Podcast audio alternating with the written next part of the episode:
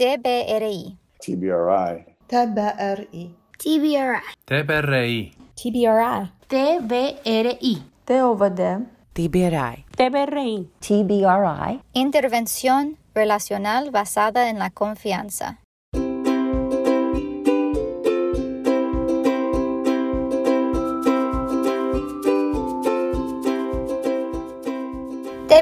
Es una intervención basada en el apego e informada sobre el trauma que está diseñada para satisfacer las complejas necesidades de los niños vulnerables. Utiliza principios de empoderamiento para abordar las necesidades físicas, principios de conexión para las necesidades de apego y principios de corrección para desarmar los comportamientos basados en el miedo. Mientras que TBRI está basado en años de apego, procesamiento sensorial y, e investigación en neurociencia, el corazón de TBRI es la conexión.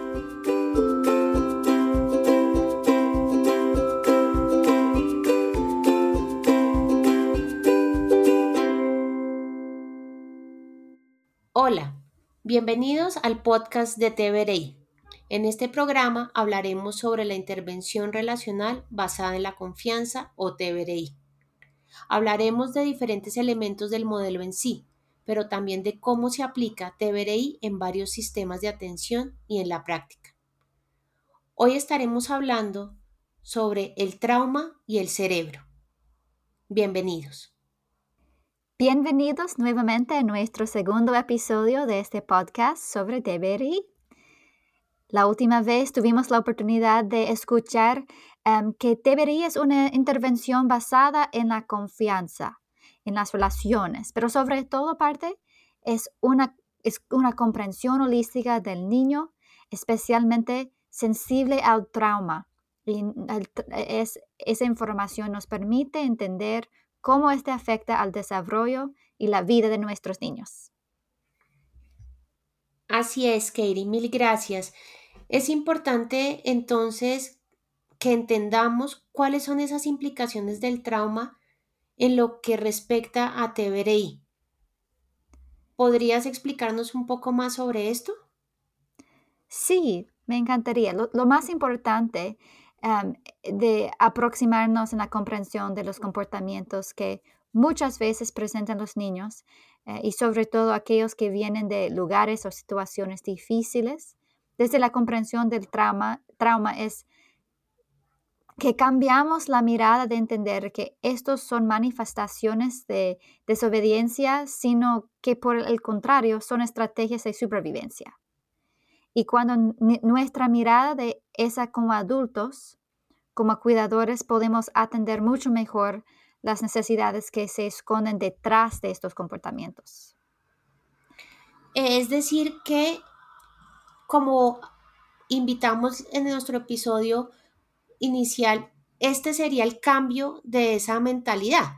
O sea, cómo entender que esa mala conducta que ese comportamiento que yo muchas veces veo como desafiante, como grosería, me estás explicando tú que son estrategias es de supervivencia de la manera como el niño ha aprendido a defenderse?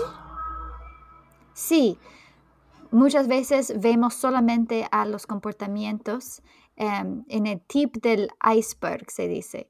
Em, vemos la desobediencia, eh, mentira, las otras cosas, pero abajo, detrás de esos comportamientos, tenemos estrategias para poder sobrevivir las cosas en la vida que han sido muy difíciles, los lugares difíciles.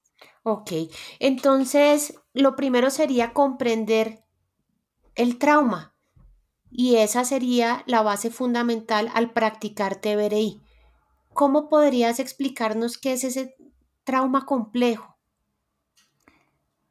Bueno, el, trauma complejo es del desarrollo es un diagnóstico que reconoce el impacto global del trauma y está escrito por em, Van der Kolk y Courtois em, como la experiencia múltiple, crónica y prolongada de eventos eh, evolutivamente traumáticos, la mayoría de las veces de una naturaleza interpersonal. O es decir, que son traumas específicamente que tienen que ver con las relaciones con otras personas. Asimismo, tomando las palabras de la doctora Karin Purvis, quien decía que el, el regalo más grande que nos podemos dar a nosotros y a los otros es la compasión, la cual debe venir con una gran cantidad de reflexión cuando entendemos el trauma. Cuando yo soy capaz de tener ese nivel tan alto de reflexión, incluso sobre el trauma que yo he podido tener, puedo tener compasión por mí misma como cuidadora, eh, por, la manera en que algunas veces respondo o, reacciono. Y solo hasta, hasta ese momento como cuidadora puedo empezar a cambiar a mí misma y por los niños con los que trabajamos, em, puedo lograr tener un nivel alto de comprensión sobre el trauma y podré tener más compasión y por tanto cambiar la forma en cómo respondo a ellos. Qué, qué interesante ese punto que estás tocando. Creo que muchas veces tenemos el conocimiento, creemos haber entendido pero no llegamos a la comprensión de lo que la situación como tal delante de nosotros nos presenta. Y, ese regalo, como lo mencionabas, de la compasión, realmente empieza por tener compasión con nosotros mismos. Sí, eh, es claro que la mayoría de los cuidadores, es claro que quienes hemos decidido por vocación este camino, también tenemos muchos problemas. Y si no empezamos por reconocerlos y, como bien lo decías, eh, poder primero atender nuestras necesidades para después poder ayudar a los demás. Sí, definitivamente. El lugar para empezar con TBRI es entender nuestro propio pasado, nuestro propio em, nuestro propio forma de responder, ¿verdad? También cuando pensamos en trauma, eh, tenemos que pensar en esos factores de riesgo que han sido identificados. Eh, ¿Nos podrías ayudar ilustrándonos un poco cuáles son esos factores de riesgo que se han identificado? Sí, bueno, uno es el embarazo complicado. Eh, muchas veces pensamos que la vida de un niño empieza en el día de nacimiento, pero realmente eh, su vida, su viaje em, empezó hace nueve meses, ¿verdad? Entonces, em, un embarazo complicado de, la mamá em, es, es, durante el periodo más largo de crecimiento, crecimiento del cerebro. En útero, un niño puede recibir un trauma o puede experimentar un trauma. Entonces es algo para tener en cuenta. Eh, ¿Puedes compartir otros riesgos? Eh, también podría ser entonces el parto complicado, que muchas veces, como lo mencionabas, no lo tenemos en cuenta tal cual como el embarazo. Pensamos que en esos momentos eh, no hay afectación ninguna, pero el simple hecho de tener un parto difícil, largo, podría también generar un trauma.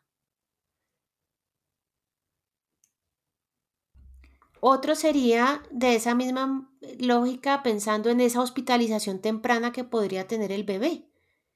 Esa experiencia eh, que se registra en el cerebro del dolor, esa situación en la que de alguna manera el niño no puede recibir contacto, no está separado de su familia, hay un aislamiento prolongado pues se registra en el cerebro de la misma manera que el abuso de la negligencia.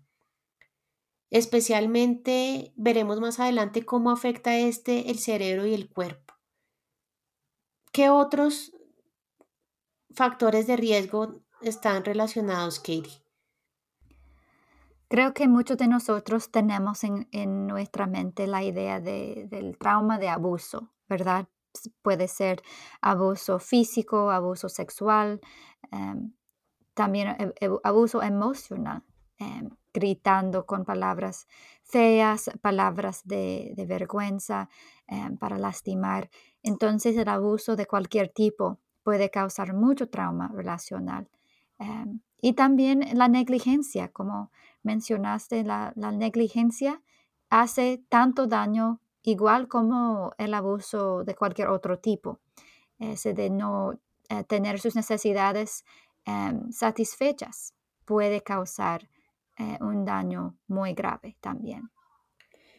Comúnmente este, este factor de riesgo no se tiene muy presente, ¿no?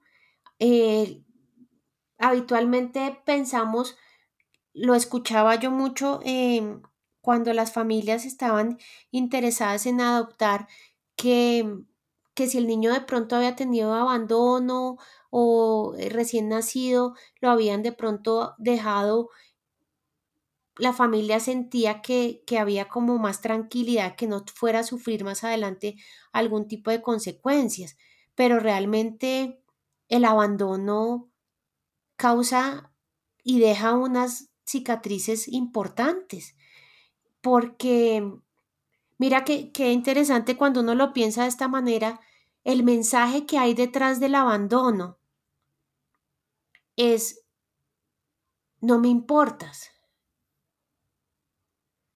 es como si la persona no existiera. De alguna manera, eh, en el abuso se da esa relación en el que yo puede que no consistentemente, pero estoy ahí, hay un cuidador presente. Y el mensaje puede ser no te quiero, pero cómo realmente el darle nuevamente importancia a entender que el abandono es un factor de riesgo muy importante y predeterminante para los comportamientos posteriores que pueden tener los niños. Sí, definitivamente. Y yo, yo creo que podemos explicar eso también por em, usando los cinco C, de las palabras que empiezan con C, que afectan al comportamiento, al, como dijiste, al desarrollo al niño y por qué, por qué hace tanto daño, tantas cicatrices em, por, por esos em, factores de riesgo. Por favor, Keiri, ayúdanos a entender cuáles son esas Cs. Sé que por sus siglas en inglés em, las van a entender o buscar por la B, que, es más sencillo, pero al hacer la traducción vamos entonces a usar la C para recordar que son cinco Cs. ¿Cuáles son esas cinco Cs, Katie, que el trauma relacional afecta? Sí, bueno, la primera es el comportamiento. Como eh, hemos hablado del comportamiento es el más obvio, lo que podemos ver. ¿verdad? Yo digo que es, e, esa parte del iceberg que está arriba, la parte que se ve. Em, puede ser cualquier comportamiento difícil, ¿verdad? Ese de em, eh, lastimarse o de mentir o de, ser muy rebelde o desobediente, em, de ser agresivo o violento son los comportamientos, es, son la, parte de la C que más es más fácil ver y más fácil em, reconocer, ¿verdad? Pero abajo de, en ese eh, iceberg eh, tenemos cuatro otros C que son las raíces realmente de los comportamientos que estamos viendo. Y por eso es importante tenerlos en cuenta. El primero es el cerebro. Em, los cerebros de los niños que han experimentado un trauma, eh, los cerebros se desarrollan de una manera diferente que los, otros niños. El trauma afecta al cerebro, em, e, e, impacta la vida de los niños de, diversas maneras, incluyendo la salud a largo plazo em, por su capacidad para cuidar a los demás. Em, trataré de explicarles usando el modelo de la, de la mano de Dan Siegel cómo funciona el cerebro. Listo, eh, entonces, ¿qué, hacemos? Ok, ponga sus dedos representando el número 4 Ok, levanto entonces, dejo un dedo doblado y los otros arriba, el número 4. Perfecto. Sí. Y ahora cierren la mano. Ok, perfecto. Cerramos la mano guardando el dedo gordo. Este es su cerebro integrado. La parte de arriba, los cuatro, es el cerebro superior y es encargado de pensar, eh, razonar, aprender, comunicar. em, es nuestra forma de memorizar cosas, recordar, usar lógica, eh, regular nuestras emociones. O sea, todo. Este cerebro superior se encarga básicamente de ayudarnos en todas esas funciones importantes para, para la vida. Sí, Ok. en su mayoría no está conectado al nacer. Em, se necesita tiempo o experiencia para que el cerebro de arriba se conecte. Ahora sí, eh, si levantan los dedos, Ok, volvemos a hacer el arriba. número 4. Vuelvo a hacer el número 4. Perfecto. Sí, este es su cerebro inferior, la parte más antigua del cerebro. Es mayormente conectado al nacer. Las funciones corporales básicas están em, aquí y, y permite a los recién nacidos comer, dormir, beber, mantenerse calientes o frescos. O sea, es la parte de supervivencia. Es la, la parte, su dedo gordo. ¿Ven su- su dedo gordo ahí? Sí. Vamos a decir que esa es la amígdala, es el centro de comando, es la parte que maneja em, el- las emociones, es, eh, su trabajo es eh, monitorear el peligro. Si estoy en peligro, si necesito ah, correr, ¿verdad? Huir de la situación, si necesito em, paralizarme para estar en, eh, estar bien, para no estar en peligro. Em, o, o si necesito em, pelear, si estoy en una situación en que tengo que pelear. Es la parte que maneja las estrategias de supervivencia. O sea, es decir, que ante una situación de peligro, eh, él es el que hace las funciones de alerta. Y, Exactamente. ok, y tiene tres estrategias. Luchar, huir o paralizarse. Sí, exactamente. Esa amígdala está a cargo de luchar o decidir si voy a luchar, huir o paralizarme cuando estoy en peligro. Sí, es como una alarma. O sea, si yo voy caminando por el bosque, ¿cierto? Y estoy ahí contenta caminando y me aparece un oso de la nada, es esa amígdala la que me ayuda y me dice, estás en peligro y puedo o salir corriendo Sí. rápido, rápido. Puedo pelear, lo cual no sería de pronto muy eh, responsable o sensato. o me puedo quedar congelada, literal, paralizada. Esa Sí. sería la manera como yo podría sobrevivir a ese oso que me encuentre. Sí, tu cerebro es muy útil en ese momento, ¿verdad? Tu amígdala se levanta, la parte de la- del, del cerebro de arriba, esos cuatro dedos van levantándose y una alarma suena y vas sin pensar mucho, sin usar la lógica, sin pasar mucho tiempo en esa parte de, de pensar, razonar. No, no hace falta, ¿verdad? Es importante reaccionar muy rápido.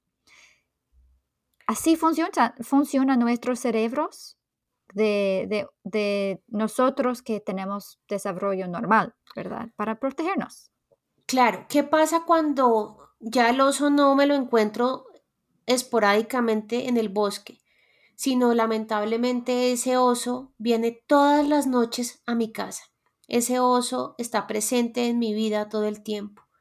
Quiere decir que empiezo a vivir bajo grandes cantidades de estrés, que si yo he tenido un historial de trauma, mi sistema de control, que es el superior, el de arriba, falla. Y entonces esa parte inferior que tú nos mencionas se vuelve dominante y esa amígdala particularmente se desarrollaría más. Sí, Exactamente. Entonces estamos en un estado de estrés y no estamos integrados, nuestro cerebro no está integrado y no podemos usar esas funciones, ¿verdad? Las, las funciones del cerebro superior, de, de lógica, de pensar, razonar, aprender, recordar cosas, manejar las emociones. No tenemos acceso a esa parte del cerebro. Está siempre em, prendida la parte de abajo de supervivencia. Y aquí entonces entenderíamos nuevamente que lo que está haciendo esa persona, ese niño en ese momento, es usando una estrategia de supervivencia para poder responder a esa situación que le genera estrés. Sí, y están trancados en ese, en, ese estado de estrés y no pueden razonar, no pueden hacer la matemática su tarea, no pueden comunicarse bien porque están en esa parte del cerebro de eh, la parte inferior. Llevamos dos Cs entonces. Lo que vemos, lo que es evidente que son los comportamientos, la segunda, el cerebro, y la tercera, entonces, el cuerpo, Katie. ¿Cómo se afecta el cuerpo? Bueno, el cuerpo, em, tenemos una experiencia muy diferente del, mundo en nuestro cuerpo. Em, la experiencia sensorial y la experiencia del, cuerpo. Por ejemplo, un, niño que está en la fila en la escuela y no es capaz de quedarse en su lugar, no, tiene control de su espacio y empuja a los demás por el tema de que su cerebro em, está muy sensible a las luces, del, eh, la, temperatura de los demás. Entonces el cuerpo se desarrolla de manera diferente. Muy bien. ¿Cuál sería entonces la siguiente C? Tenemos que tener en cuenta que todo, todo esto que hemos experimentado como niños de lugares difíciles ha cambiado nuestro, Em, nuestra lente para el mundo de afuera. El trauma afecta las creencias, las creencias. ¿Qué creo sobre mí mismo y qué creo sobre el mundo de afuera? Si el mundo es un buen lugar, si me quiere o si necesito pelear para mí mismo. Si em, yo soy una persona buena, si puedo, em, tengo autoestima, si la autorregulación, si puedo controlarme. Las creencias cambian, la forma en que vemos al mundo es diferente. Creo que esta es de las es que menos tenemos en cuenta muchas veces. Eh, como tú lo mencionabas, vemos lo que está en la punta de ese iceberg, que son los comportamientos, pero pocas veces nos detenemos a reflexionar o incluso no a reflexionar, a preguntarle a ese niño ¿Qué piensa él de sí mismo? ¿Cómo se ve a él? La mayoría, tristemente, piensan que ellos son niños malos, que han hecho algo y que ellos son los culpables de la situación que están viviendo. Exactamente. Y ahí creo que hay una oportunidad grandísima por recomponer a través de las relaciones esa auto digamos, todos esos autos, la autoestima, la autoeficacia, la posibilidad de tener autorregulación. Pero si no logramos también atender la última C, que es la ciencia de la biología, porque también se afecta por el trauma. ¿Qué pasa entonces eh, con la biología? Bueno, sí, el trauma afecta a la biología a alterar los procesos epigenéticos que puedan tener efectos duraderos en el desarrollo individual e incluso intergeneracional. hay un estudio de las experiencias adversas en la infancia o ACEs que habla del, hecho de que lo que nos afecta em, puede pasar a afectar a, a las químicas que tenemos en nuestros cuerpos, las químicas que tenemos en la sangre. Em, entonces, nuestra biología se puede cambiar em, e, e, y lo pasamos a nuestros hijos, inclusive. Incluso que, importante eh, no, no, perder de vista esto, eh, cuántas enfermedades están relacionadas con esas experiencias adversas que han tenido. ¿Cuántos problemas que volvemos a lo mismo se ven solamente en la sede de los comportamientos? Problemas de aprendizaje, problemas del comportamiento, un retraso cognitivo, pero riesgos para el consumo, por ejemplo, de sustancias psicoactivas, cáncer de pulmón, enfermedades pulmonares, enfermedades isquémicas del corazón y hasta la muerte en edades tempranas que están relacionadas con estas experiencias adversas que has mencionado tú. Entonces, repasemos cuáles serían esas cinco Cs, Katie, por favor. Bueno, tenemos el comportamiento, la ciencia de la biología, las creencias y tenemos el cerebro y, el, cuerpo. El, cuerpo. Muy bien. Creo que, que esta información es muy, muy importante. Es valioso entender cómo el punto de partida es, repito, no el conocimiento, sino la comprensión y el comprender cómo el trauma afecta todas estas Cs que, que mencionamos. Esto le da sentido realmente a la forma como se comportan los niños con los que a diario compartimos. Y no solo quedarnos con esa primera vista, rápido poner etiquetas, mal comportamiento, no atiende, no obedece, trastorno de hiperactividad, trastorno de apego, trastorno negativista, trastorno de estrés postraumático. Creo que lo fácil sería quedarnos ahí. Lo fácil sería simplemente diagnosticar y dar una receta, un medicamento rápido y unas estrategias para querer cambiar el comportamiento. Pero no podemos quedarnos ahí. Tenemos que explorar las otras Cs.